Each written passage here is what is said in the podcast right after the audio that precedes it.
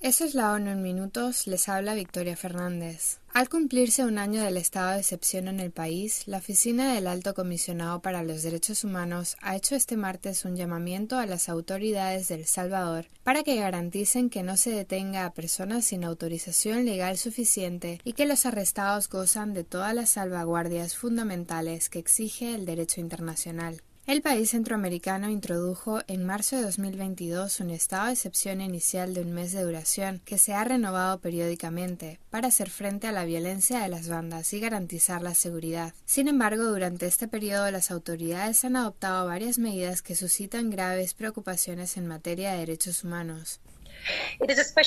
Es especialmente preocupante que presuntamente 90 personas hayan muerto bajo custodia desde que se promulgó el estado de emergencia y solo se dispone de información limitada sobre cómo avanzan las investigaciones sobre estas muertes. Los estados tienen un deber mayor de proteger la vida de las personas privadas en libertad. La Institución Nacional de Derechos Humanos ha recogido hasta el momento unas 7.900 denuncias de violaciones de derechos humanos contra presos, ha declarado la portavoz de la Oficina de Derechos Humanos de la ONU, Marta Hurtado. La oficina también pide al gobierno que permita a la Institución Nacional de Derechos Humanos acceder sin restricciones a todas las instalaciones penitenciarias para que pueda realizar informes periódicos e independientes sobre las condiciones de reclusión.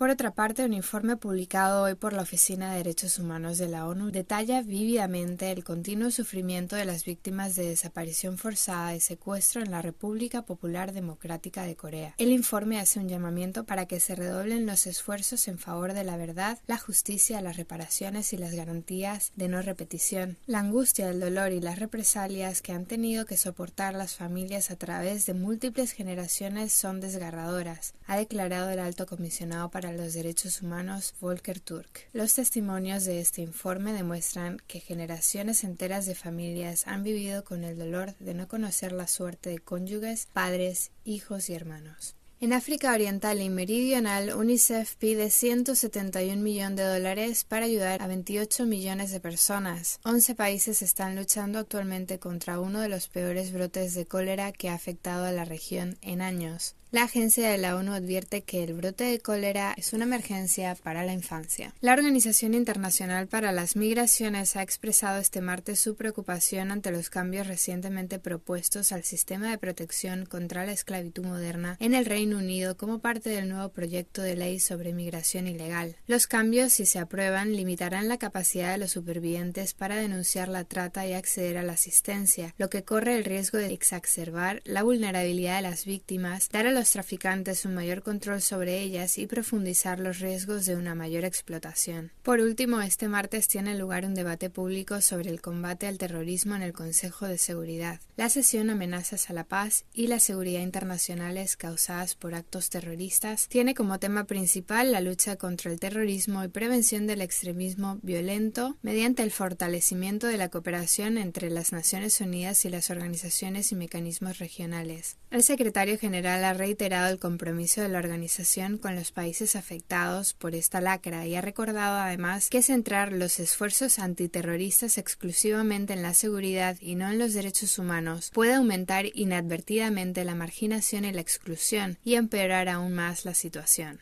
La nueva Agenda para la Paz establecerá un enfoque holístico y global para construir sociedades más pacíficas y estables en las que el terror y el extremismo violento no tengan hogar a través de la prevención abordando en primer lugar las condiciones económicas y sociales que pueden conducir al terrorismo, declaró Antonio Guterres. Victoria Fernández, Noticias ONU.